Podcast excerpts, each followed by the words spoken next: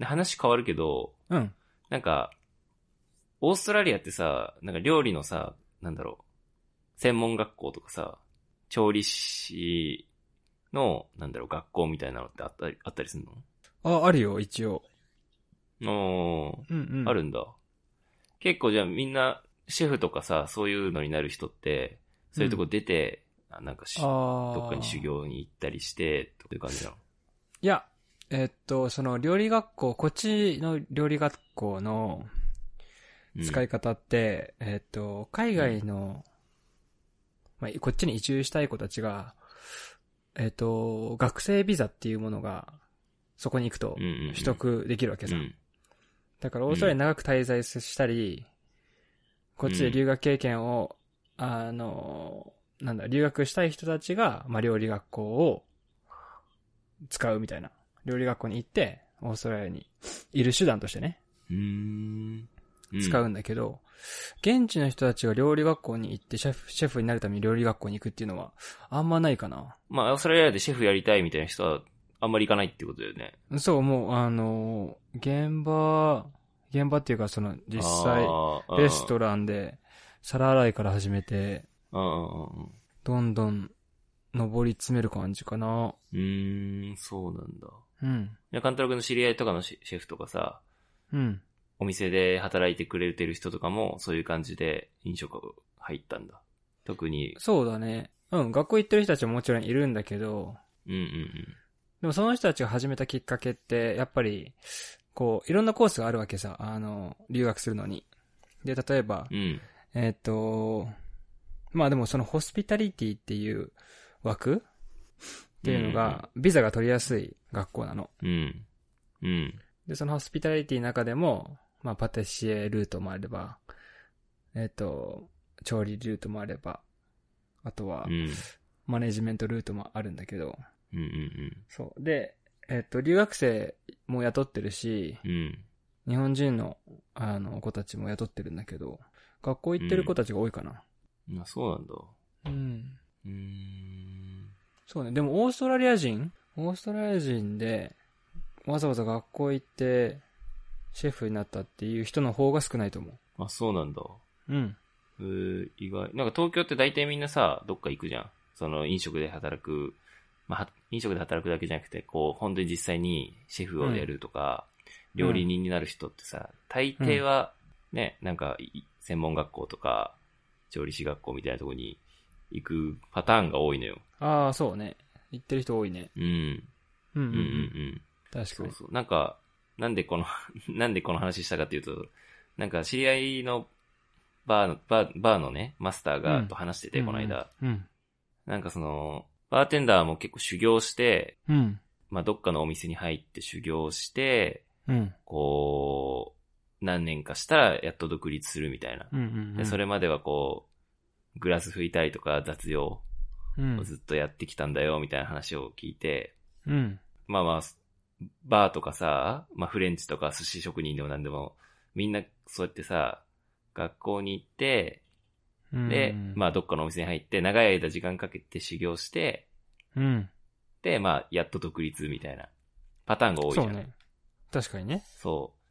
そうそうそう。でも、日本で、その、うん。何年前、3、4年前かなうん。に、その、東京ってさ、寿司アカデミーっていうのがあるのよ。うんうんうん。お寿司の、まあ、専門学校みたいな。はい。で、その3ヶ月とか6ヶ月とか、そういうなんかコースがあるみたいなんだけど、うん。その3ヶ月、寿司アカデミーに行って、うん。すもう素人だったんだよ。その人がお店を大阪で出して、1年足らずでミシュランの星取っちゃったのよ。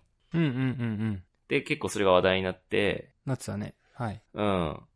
でさ、ってことは、まあ学校で学べば、なんかその、し今までって、なんか、飯炊き3年、握り8年とか、寿司職人の世界って、本当に、握らせてもらえるまでもすごい時間かかって、うん。それこそお店のさ、雑用やったりだとか、皿洗いしたりとかして、うん。で、師匠の、あの、握ってるところを、目で盗んでみて、うんうんうんちょっとずつ真似していくみたいな、うん。うん。そういうなんか慣習だったけど、それって実は意味なかったんだねっていうのが証明されちゃったから、なるほどね。なんかオーストラリアってそういう学校とかあるのかなと思って。うん。ああ、そうだね。えーっと、どうだろう。いや、オーストラリアまだそういう学校はなくて、なんか、うん。そ、の、その話、お俺も、あの、してたんだけど、その学校のいいところって、あの、寿司を、こう、なんだろう、メインとしてやってる専門的にやってるじゃん。うん。で、こっちの調理学校って、なんか、オールラウンドなんだよね。いろいろ網羅してる感じ。うんうんだから、一人前になれないっていう部分はあると思うんだよね。例えうん。あば、ー最終的にフレンチのお店やりたいのに、いろいろざっくり教えてくれる学校行っても、最終的にフレンチのね、いろんな品数作れる、あの、作れるわけじゃないじゃん。うん。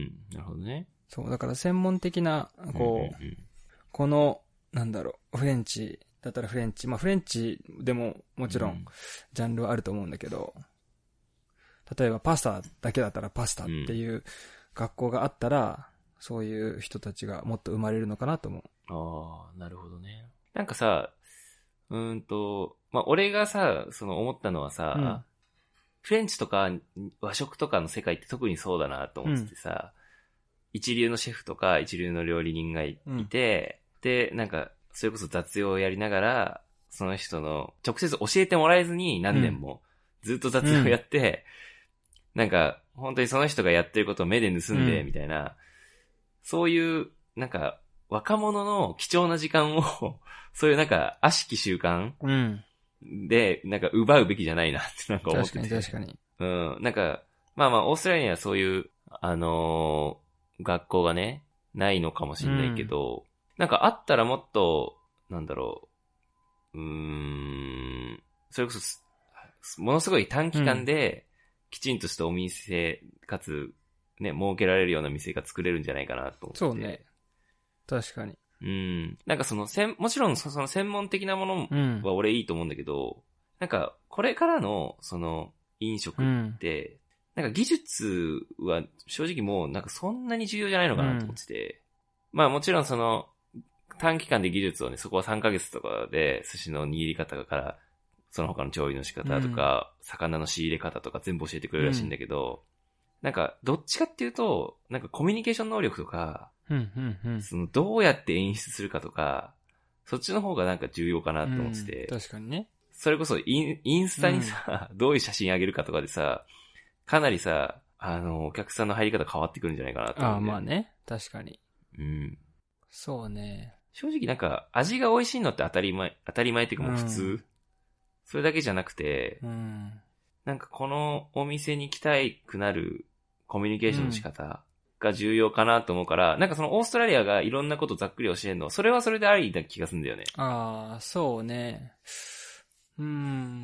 もう技術だけじゃさ、そんなに差別化になんないから、そのいろんなこと学んで、それこそなんか、お本当に美味しい寿司屋の卵焼きとかって、もうパティシエ的な作り方してるっぽくて、卵のなんか処理の仕方とかうんうんうんが、砂糖めちゃめちゃ入れて、甘くしてでふんわり仕上げるみたいな、なんかそれって多分寿司の技術だけ学んでるんじゃなくてさ、それこそパティシエ的なアイディアとかを取り入れたりして、なるほど。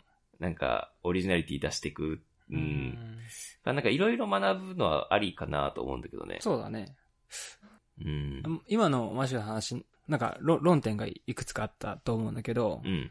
えっ、と、ま、まずその、えっ、とせ、専門学校か専門じゃないかっていう話は、えっ、とね、うん。まあ、もちろんその、まあ、ど、実際どっちでもいいと思うの。ただ、その、うんうんうん学校に行って、最終的に何を学んうで、ん。うん。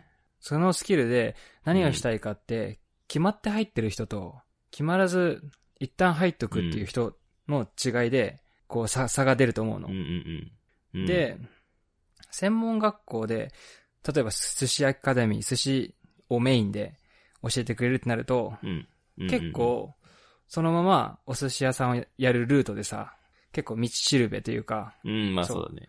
でも、うんうんうん。いろいろありますってなると、その人は結構自分で絞っていけるタイプじゃないと、じゃあ学んじゃったけどどうしようみたいな感じになると思う思うわけよ。そうだね。うんうんうん。そう、だから大学もさ、実際、えっ、と、大学行って専攻してた、こう、自分のさ、分野を別に生かし、うん生かしてない人なんて、もうたくさんいるわけで、まあ世の中にたくさんいる。ううんん。だからそれと同じでもう、最終的なゴールが決まって、えっ、と、まあ、学校に行く人と、そうじゃない人で、一旦分かれる気はするのねうん。うんうん。そう。だから専門的知識、こう、寿司だけど寿司、フレンチだけだったらフレンチで教えてくれる、えー学校が増えれば、まあ、一旦、なんて言うんだろう。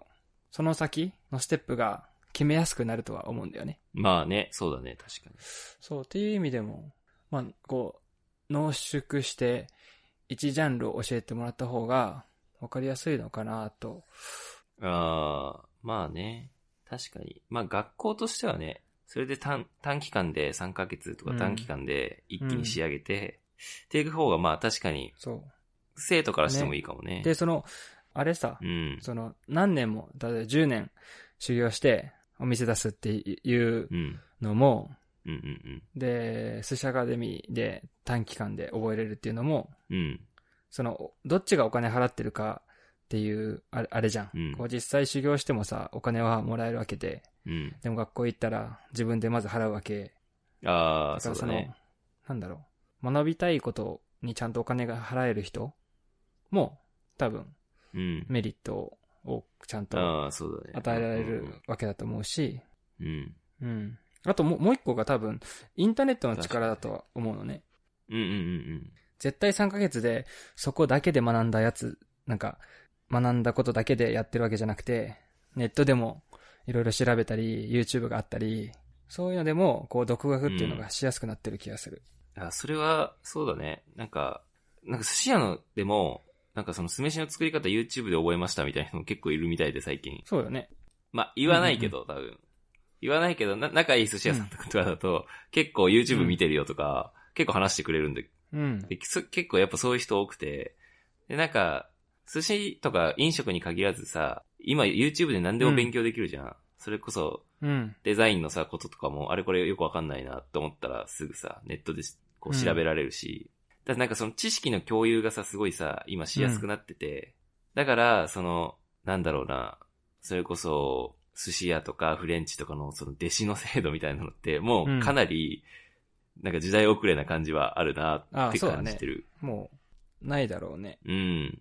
おそらく、教えてもらってる側ももちろん効率悪いなってなると思うんだけど、うん。こう、教えてる、伝授しようと思っている側も効率悪いと思うのよ。おー実際、こうメ、メンターっていう人がいたらさ、その人実際うんうんうん何、うん。何百人、何千人のメンターになれたら、本当はいいわけで。うん。だから本当にすごい人で、技術を残すべき人なのであれば、それは、まあね、新しい技術でデジタルにこう、残していくべきだなとは思う。そうだね。うん。そう、だからど、ど、どちらからしても多分、うん、マンツーの、うん、親分、子分みたいなのは、なくなるのかなうーんまあ、全然なんかあってもいいんだけどさ、その、うん飲食って、まあある意味さ、味もそうだし、味も大事なんだけど、情報も大事じゃん。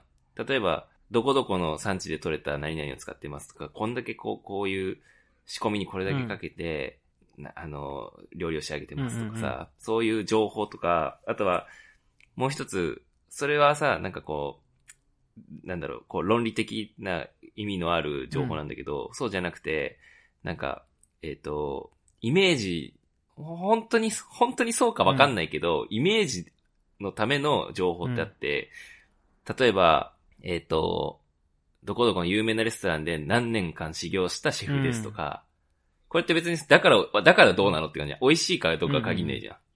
美味しいとは限らないじゃん、別に。だけど、イメージはいいじゃん。だからそれこそさ、なんかその、寿司アカデミーで3ヶ月勉強して寿司屋開きましたっていう情報より、どこどこの寿司屋の師匠のもとで何う年ん修行して独立しましたの方が絶対イメージいいじゃん。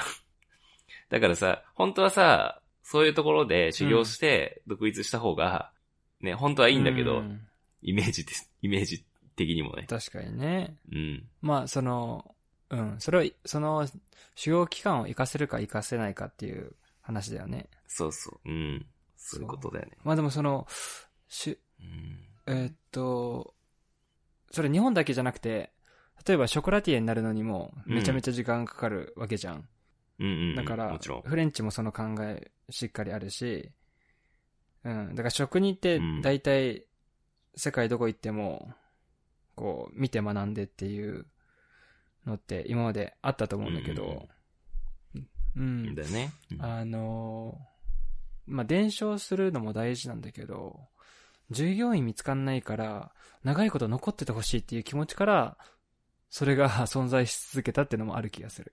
ああ、まあそうだね。だって結局独立するってなったらね、あの一年で独立されたら困るもんね。せっかく教えてあげて、働きながら教えて、一年でさよならだそとう、ね。要するにさ、あのね、あの、競争相手になっちゃうわけじゃん。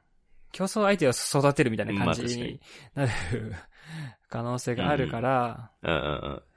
そうだうね、んそうだね。か、ら、まあ、そうね、あのー教えてあげて、例えばのれん分けしたり、投資してあげたりっていうプランまであれば、もう少し時間を使って、なんか、論理的な部分とか、なんか技術の面うをん時間使って教えてあげる価値はあるかもしれないけど、お金払いうながんうんうんら、しかもやり方全部教えるっていうのは、やっぱ難しいかな。うん、まあね。だったら、そのお店に逆にお金払ってややらせてもらった方がいいかもね。あだから確かに10年間お金をいただきながあ、らそうだね。教えてもらうんんじゃなくて、逆にお金払うんで、1年でそれ教えてくださいみたいうん、うな。ん。 うん、だとしたらさ、なるほどねお金もらっている、お店をお金もらってるからさ、ああ、時間かけて教えてあげられるわけじゃ。うんうん。まあメリッそトうそうだね、お互いにとってね。そうね。だからお金払いながら教えるっていうのは結構難しい。やっぱ背中見てとかにうん。なっちゃう気がする。うん、まうあんそうだね。はい。うん。そう、だから、うん。うん、だえだだからその、お店やってる師匠のせいではない気がするのよするのよ。ああ、確かに。そうだね。なんかここに10年いないとうん言われてみれいばけないっ。て思っている弟子うんうんうん、のマインドセットを変える必要があるかもね。ああ、うんそっちのね。うん。そこを、なんか、俺俺は直で感じるの。あのうんうんうん。ー、そう、従業員雇うとき授業員に、雇う側だから。結構バリスタって人気職な、ななんだよね。うんうんうんうん。でも全然技そ術うない人たちも応募してくるくるわけさ。ああ、確かに確かそに。う、その時に、あのーバリスタ経験ないんですけど、バリスタポジションやってみたいですって言われるの。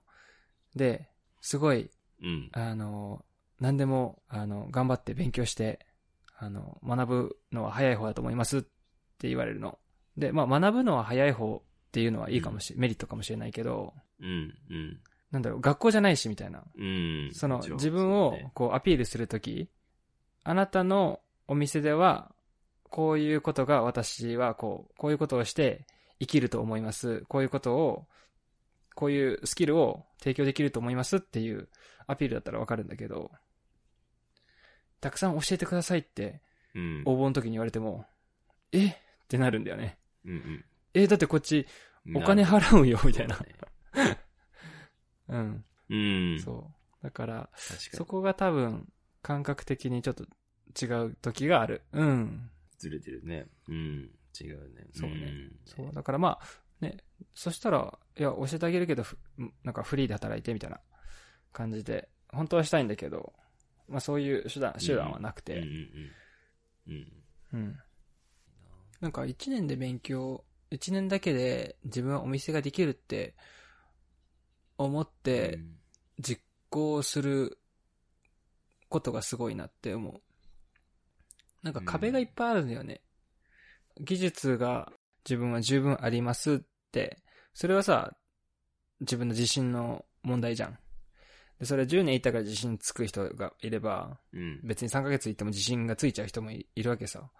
でも、お店をやるのにハードルがいっぱいあってう、んうんうん。まず、まず資金調達どうするかとか、うんそうだね経営のところは学んだのかとか、うん。仲は、仲間は見つかるのかとか、いろいろあるかうんうら、んうんだからそこを形にすること自体がすごいから、その上、ミシュラン一つ星取ってとか。だから、うん。うん。うんまあいや、だから、す単純にさ、その人がスクールに行って、勉強ししただけじゃないと思うんだよね。 すごい努力したんだと思うんいだよやね。いや、その通りだと思。いうやもちろん、うあんうん、味だけじゃなくてさ、コミュニケーションもそうだし、さっき言った見せ方とか、センスの部分もあるし、なんかそれがこう、うまくはまって、ね。まあ成功したんだなって思うから、でみんな同じことすればいいじゃんって話じゃないよね。全然違うよね。まあタイミングとかさ、運もきっとあっただろうし、まあとにかくその人がきっとうん、一年すげえ努力して、うん勝ち取ったミシュランだから。だからまあ、修行する必要ないはうん極,、極端な話ではあるけど、まあまあ、そういうとこで学んで、なんかこう、成功する、うん、うん3ヶ月だけ勉強して成功する事例っていうのがあるから、まあな、でもなんかこうそういうのってこれから絶対増えていくと思うんだよね。YouTube 見て勉強したとか、クックパッドでとにかくうん。料理の勉強したみたいな人って、必ずもっと増えていくと思うから、ネットも、か学校すら行ってねネットで勉強しましたみたいな。それで、まあ、星取るかわかんないけど、でも人気店に多分なっちゃうみたいなことって、絶対今後、たくさん出てくるかなって思うし。確かに。なんか、趣味の料理人とか、うん。 YouTube でうん。見たりするけど、その人たちの方が技術うんうんあるなとか、うん。うん。センスあるなと思うことすごいあるんだよね。なんか、うん。どうしても、お店でやってる人、やってる料理人っうて、ん。うーん、ちょっと工場みたいになっちゃっててう、ん。さばくとか、同じレシピずっと作ってるとか、ああ。になっちゃってるうの。ん。うん。しかも、その、YouTube でさ、人に教え、公開してさ、うん人にレクチャーしてるわけじゃん。多くの人に。そうだからね。見せ方もきっと上手いんだなって、センスがあるんだなと思うから、そういう人が多分、実際のフェイス2フェイスでお客さん相手にしてうんも、そうね多分うまくやるんだろうなって思う。そうね。プレゼンテーションだね。うん。そうそうそうそう。だから結局お客さんとのコミュニケーション、まああの、話、話すっていうトークだけじゃなく、うんないいろんな意味でのコミュニケーションが、確かうに。ん、飲食はこれからもっと重要になるよなって思まあ、なんだろうな。あの、う。うん。いお店をやってさ、実際結構お金をつぎ込むわけじゃん。その、テクノロジー系とか、うオンラインビジネスよりもさ、投資回収ってすっごい遅いわけさ。うんだから、まあもちろんセンスとかプレゼン良くて、お客さんともうまく喋れて、SNS もうまく利用して、っていうのも大事なんだけど、こう、いろん、毎日毎日いろんな問題にぶつかるわけうで、ん。うーん長期うんうん間、うんうんこう、ストレスとか、問題にぶち当たっても乗り越えられる、忍耐と精神力っていうのも、 結構必要だと思うの。ああ、まあね。飲食経営ってさ、ロングスパンのビジネスだから、そうだね。なんか、うん。 5年、10年やっ確かにて、こう、やっと、こう、プラスになる。やっと投資回収を終えて、うんそっからが、プラスアルファだから、うん。うんうんだから、なんだろう、一発屋もどうしてもいるから、うん、長いこと修行してやってる人たちは、その分、こう、忍耐とか、我慢強さとかはついてるから、うん。うん。日々の運営での、こう、困難にまあ、もぶち当たっても、うんうんうん。そこの部分は強い気がすうる。んうんまあそうだね。うん、納得、納得。はい。